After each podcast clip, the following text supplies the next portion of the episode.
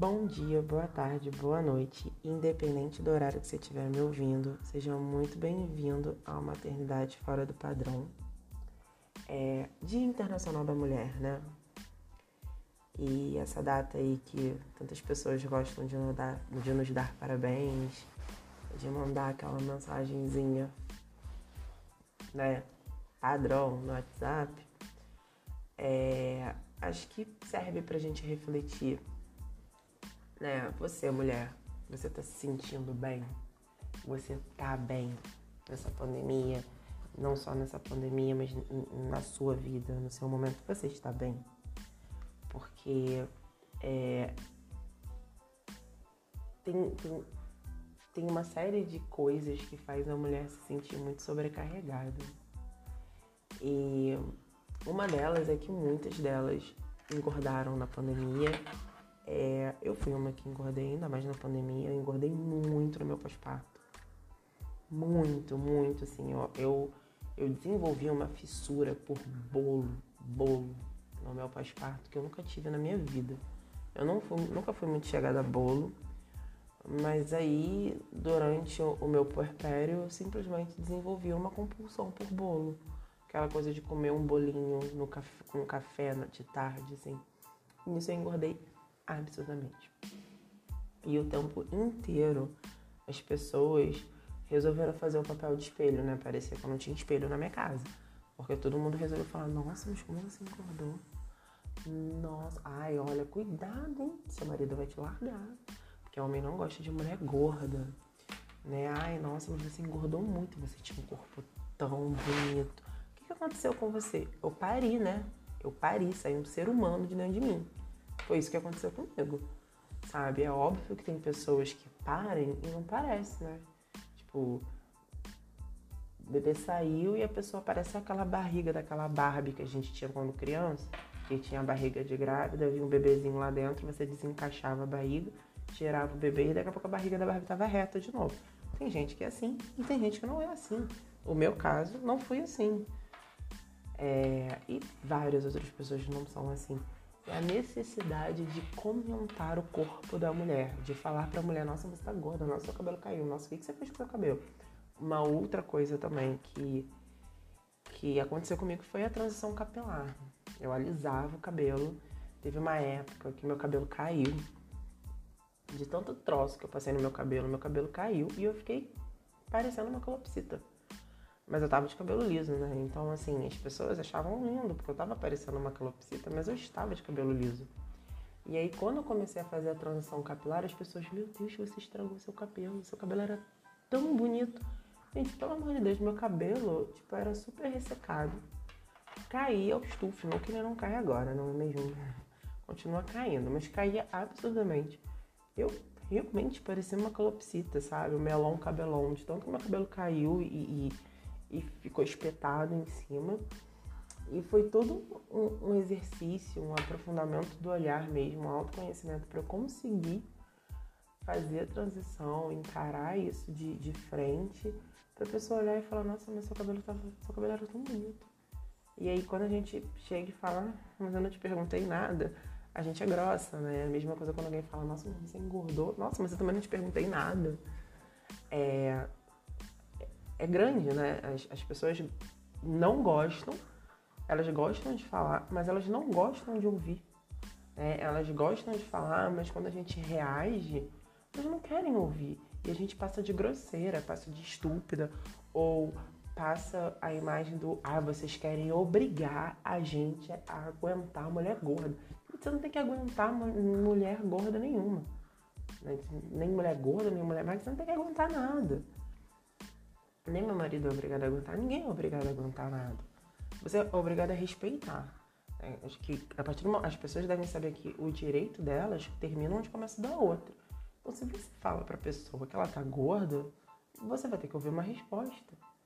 Né? Ou, ou, ou então você quer que a pessoa saia correndo pro cantinho para chorar.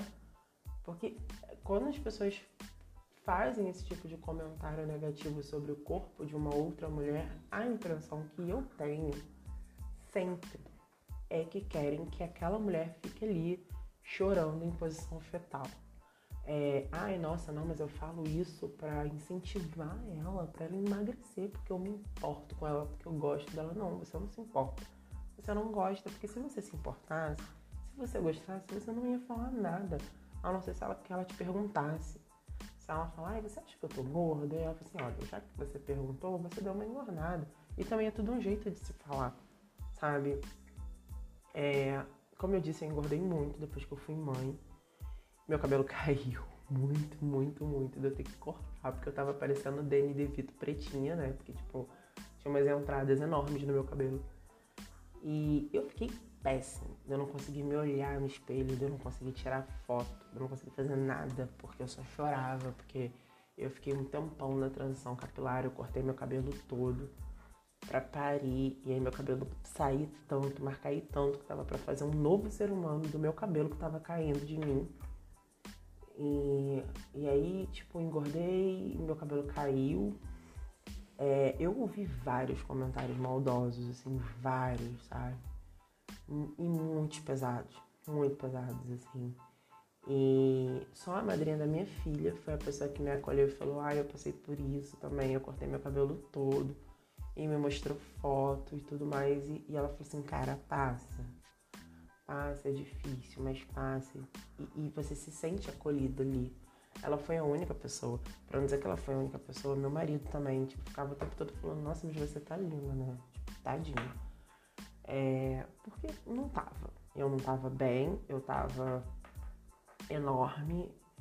É, mas não que isso seja ruim, não que estar ou ser gorda seja algo ruim, porque eu realmente não acho. É, eu fui magra minha vida inteira e sempre fui uma magra sem saúde. De viver desmaiando, de viver passando mal.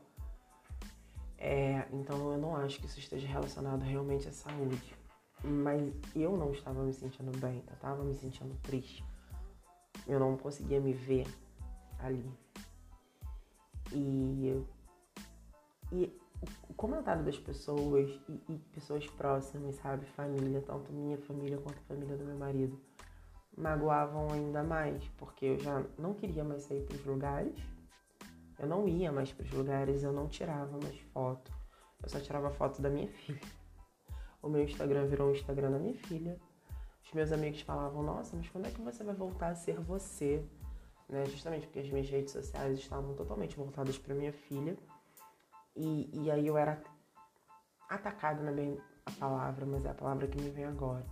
Os meus amigos falando, nossa, mas agora só tem coisa da tua filha, que não sei o que, mas e você? Quando é que você vai voltar a ser você? E a minha vontade era falar, eu não sei nem mais quem eu sou. Porque eu não sei o que está acontecendo, eu não sei quem é essa pessoa que está aqui na minha frente segurando um bebê, porque essa pessoa não sou eu. Eu não me vejo nessa pessoa.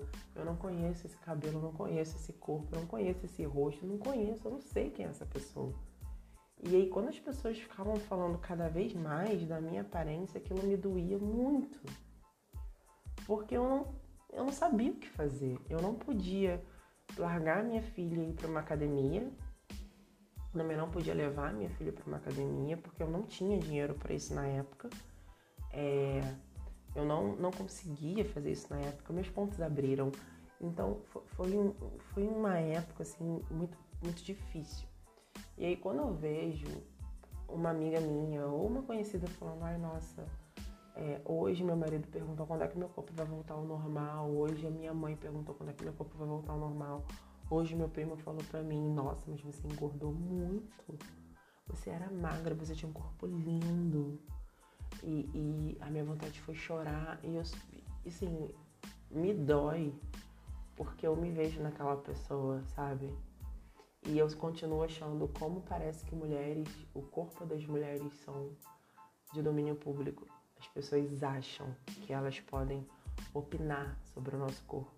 Elas acham que elas podem falar o que elas quiserem sobre a gente, sobre o corpo da mulher, assim. É, é, e isso todos os sentidos. É, eu trago aqui também pra, pela amamentação. Quantas vezes eu fui repreendida por amamentar minha filha em espaços públicos, sabe? Por, por pessoas mais velhas, por mulheres, mas mulheres mais velhas do que eu. Nossa, mas você vai amamentar ela aqui? Sim, vou. vou, vou amamentar aqui. Ela tá com fome aqui. Eu vou amamentar ela onde? sabe? Ah, mas então cobre. Vou cobrir o quê? O que, que eu vou cobrir? Você não come coberta, por que, que a minha filha vai comer coberta? É o alimento dela. E, e aí, novamente, a gente traz a imagem do grosseira.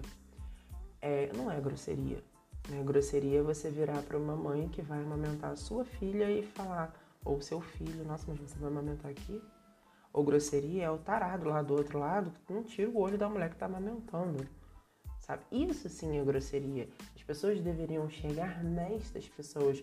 Querido, você está olhando o quê? Você nunca viu uma criança ser amamentada?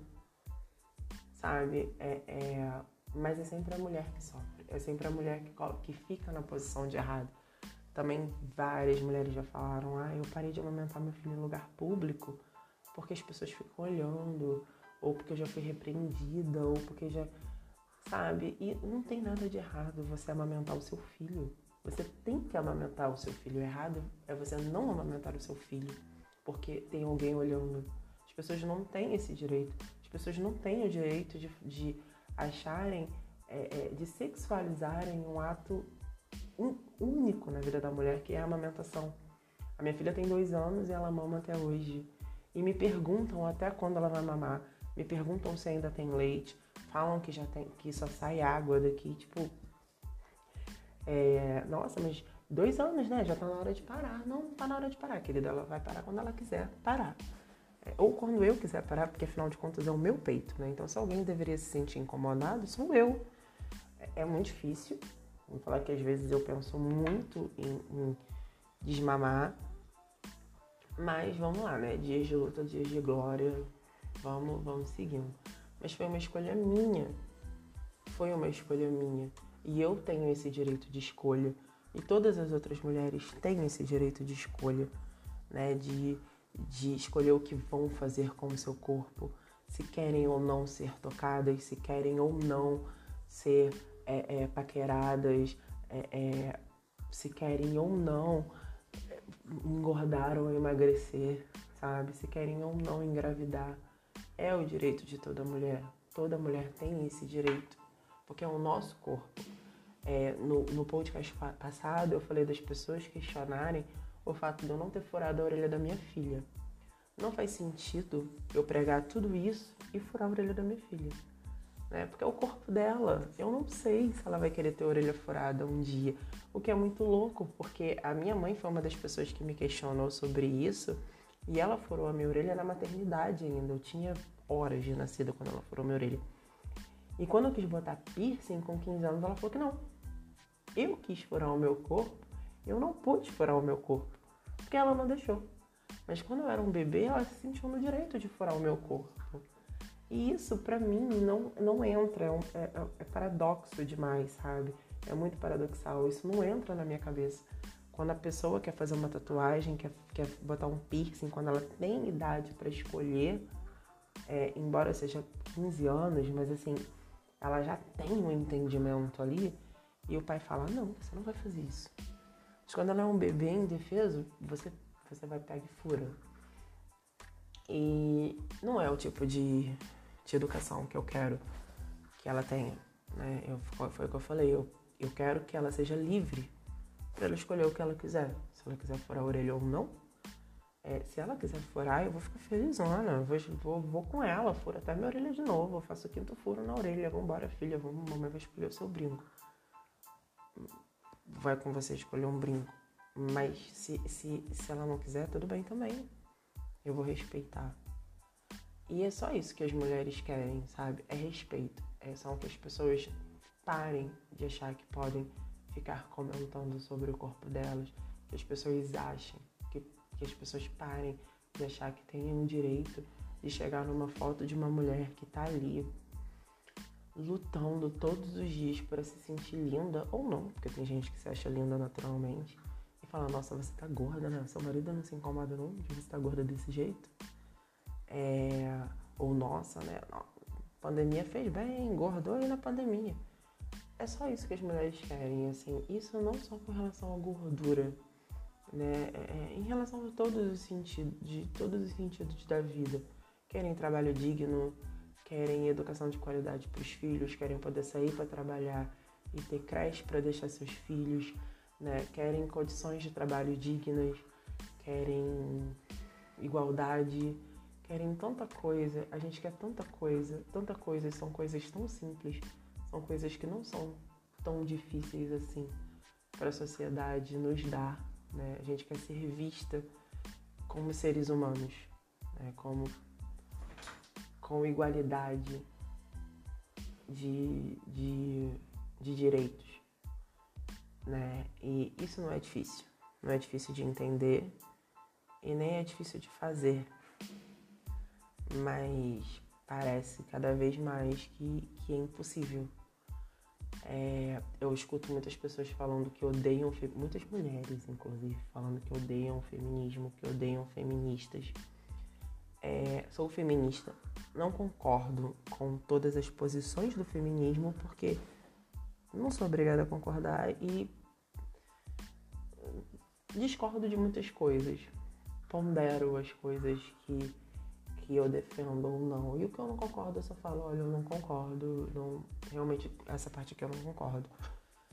Mas essas mulheres que falam que odeiam o feminismo, que odeiam feministas, me assustam um pouco, porque geralmente são mulheres que pregam a, a, as mulheres no mercado de trabalho, as mulheres poderosas, as mulheres isso, as mulheres aquilo. E se as mulheres estão no mercado de trabalho hoje, se as mulheres são poderosas, se elas são a, o maior número de, de chefe de família, é graças às feministas, né?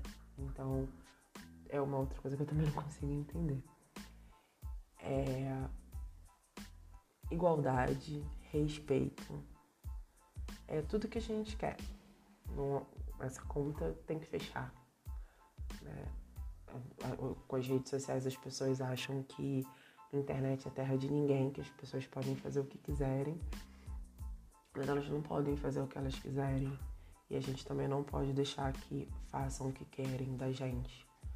É, é muito importante a gente saber se impor, até para a gente poder proteger as nossas crianças dos abusos, das maldades dessas pessoas, né? Porque a gente, a, a humanidade tende a evoluir, mas quando a gente chega em 2021 e a gente vê tudo que está acontecendo, a gente sabe que não evoluiu tanto assim. Então a gente precisa sim arrumar um jeito de tentar proteger as nossas crianças.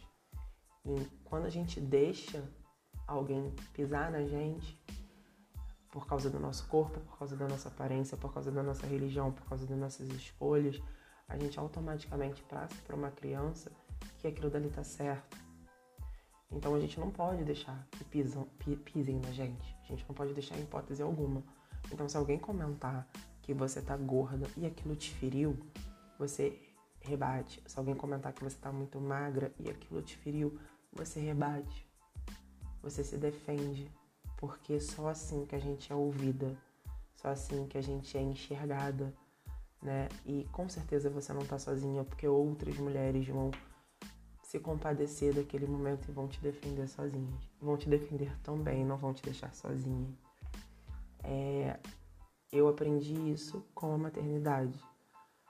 É, a minha, minha rede de apoio, como eu já disse, é totalmente virtual hoje em dia eu fiz amizades que eu não vejo a hora dessa pandemia acabar para poder realmente conhecer pessoalmente, porque são pessoas que estão ali me dando total apoio, inclusive é, tirando meu marido. É, esse podcast nasceu muito da, do incentivo delas também e, e, faz toda a diferença na minha vida, né? Então é aquela história do mexeu com uma, mexeu com todas sim. E vamos aí que tem muita luta pela frente. Eu sou mãe de menina, tem outras mulheres que são mães de meninas. Vamos proteger as nossas meninas e ensinar a elas a serem fortes. E vamos educar os nossos meninos e ensinar a eles a respeitar as mulheres, porque não dá mais, né? não dá mais para todo dia ver uma mulher ser morta, todo dia ser uma mulher, todo dia ver uma mulher ser agredida por acharem que podem fazer o que quiserem com a gente. Não dá mais, já, já passou da hora de se parar E só a nossa geração, a educação que a nossa geração tá dando para os nossos pequenos é que pode mudar isso. Então vambora que tem, tem muito jogo pela frente, tem muita coisa aí para mudar. E é seguir. A educação é a chave de tudo e a cultura também. Beijão, espero vocês no próximo podcast na semana que vem.